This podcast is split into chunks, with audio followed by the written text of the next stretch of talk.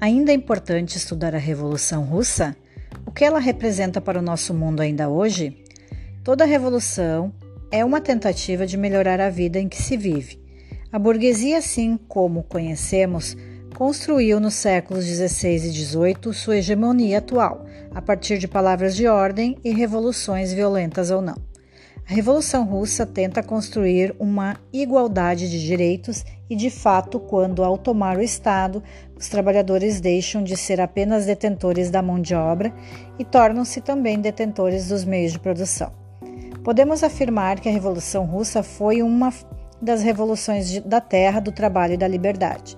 Agora, além de sua força física e seu intelecto, os homens passam a controlar o seu destino e do capital para produzir uma vida melhor com que aquela que tinham. A Rússia do século XX foi uma monarquia governada por um czar, imperador em russo, autoridade mais importante do império. Tinha em suas mãos o poder e o apoio da igreja e da nobreza proprietária de terras. Durante o século XIX, a Rússia foi governada por Alexandre II, entre 1855 e 1881, que iniciou um programa de reformas liberais com a intenção de torná-la em uma nação moderna e industrializada. De um lado, transformou a Rússia em um país industrializado, mas de outro, alguns lugares do país ainda eram feudais, rurais. Nas fábricas, os operários eram submetidos a condições insalubres, jornadas de trabalho de 12 a 16 horas por dia, baixos salários e riscos de acidentes não havia legislação trabalhista nem direito de greve e organização sindical.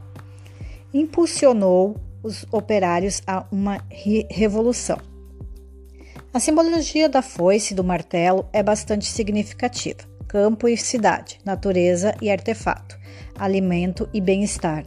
A possibilidade de um mundo onde estas partes, aparentemente antagônicas, se juntam para construir um todo onde o capital e o trabalho têm o mesmo valor e o mesmo sentido: produzir bens e conhecimento para o bem-estar de todos.